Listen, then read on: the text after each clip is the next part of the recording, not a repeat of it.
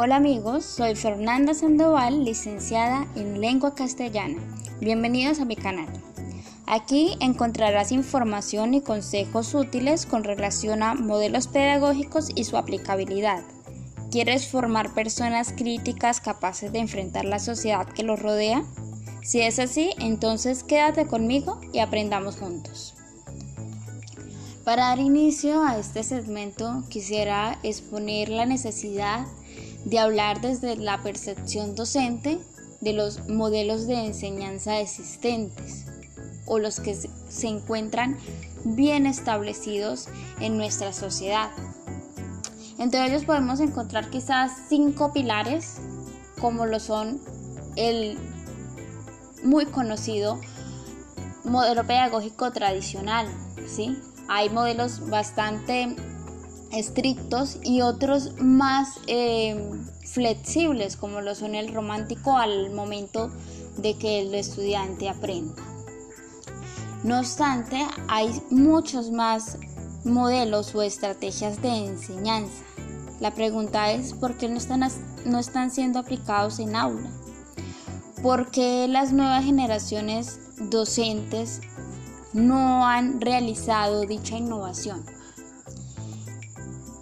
Realizando un poco de investigación, les comento que en la Comisión Internacional sobre Educación del siglo XXI, que llevó a cabo la UNESCO, se presentaron cuatro pilares de educación que son bien conocidos por los que se manejan en esta área. ¿sí? Esos pilares son el aprender a conocer, aprender a ser, a convivir y ser. Dichos de esa manera no cobran gran significado. No obstante, se ha definido que la población actual, esta generación, necesita de herramientas y necesita enfrentar el mundo de otra manera, ya que el mundo ha cambiado. Necesitan entonces, según Delors en el 96, nos hace un gran aporte y él nos dice que las personas o los seres humanos, a partir de la educación que reciben en su etapa temprana, en su juventud, deben ser capaces de establecer o de formar un pensamiento autónomo y crítico. Este término es fundamental porque a partir de esta criticidad, el sujeto, el niño o el individuo son capaces de analizar y cuestionar lo que se les presenta. Entonces en una época de información desmedida, la persona debe estar contando con las habilidades suficientes para discernir lo falso de la realidad, ¿sí? A partir de esa manera conseguimos o conocemos un modelo pedagógico bastante acorde para conseguir esta criticidad y es el ABP, que significa aprendizaje basado en problemas. Este modelo educativo o esta manera de enseñanza surge en un campo de la medicina por el señor Howard Barrow. Él nos dice que este es un método de aprendizaje en el cual se utilizan problemas como núcleo, como núcleo de conocimientos para la adquisición e integración de información. Entonces existe una manera de fomentar el pensamiento crítico en aula, ¿por qué no hacerlo?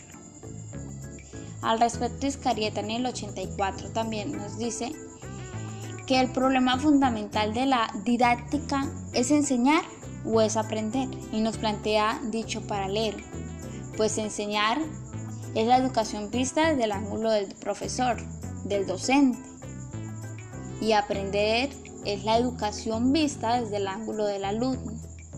La escuela entonces en este caso debe prestar bastante atención a los programas, métodos en los cuales imparte esa información. ¿Qué es lo que está buscando la sociedad actual en educación? ¿Para qué está formando?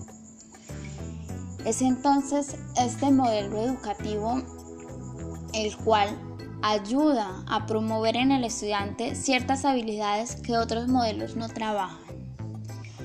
Sabemos desde la conciencia docente, desde esa integridad, que los estudiantes traen sus conocimientos previos y que es a través de nosotros como podemos orientarlos y guiarlos en este proceso educativo para que lo que aprendan lo puedan aplicar.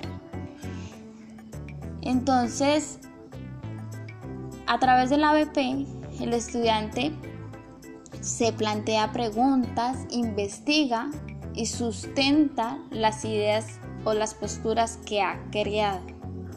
De la misma manera la contrasta con otros para obtener una visión más amplia del mundo, de la realidad y de dichos cuestionamientos. Cabe resaltar que el ABP da un giro drástico a lo que conocemos en educación, debido a que el docente ya no es esa figura de autoridad que todo lo sabe, todo lo conoce, sino que pasa a ser un estudiante más. Claro, él su rol se denomina no docente ahora, sino que es un guía.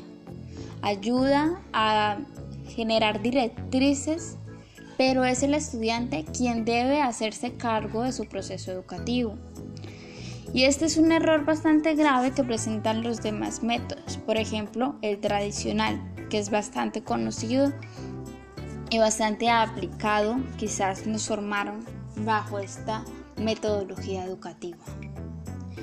Es entonces el despertar de conciencia a través de la asunción de ese conocimiento impartido. Es como el estudiante indaga, busca, contrasta la información en hechos actuales, los aplica a situaciones problemáticas que el docente o los mismos estudiantes crean para que comprendan que lo que se les enseña en nuestras instituciones es útil para la sociedad, es útil para ellos en un futuro y tengan ganas de aprender. En un próximo encuentro terminaremos o seguiremos hablando sobre este modelo educativo para innovar en educación. Gracias.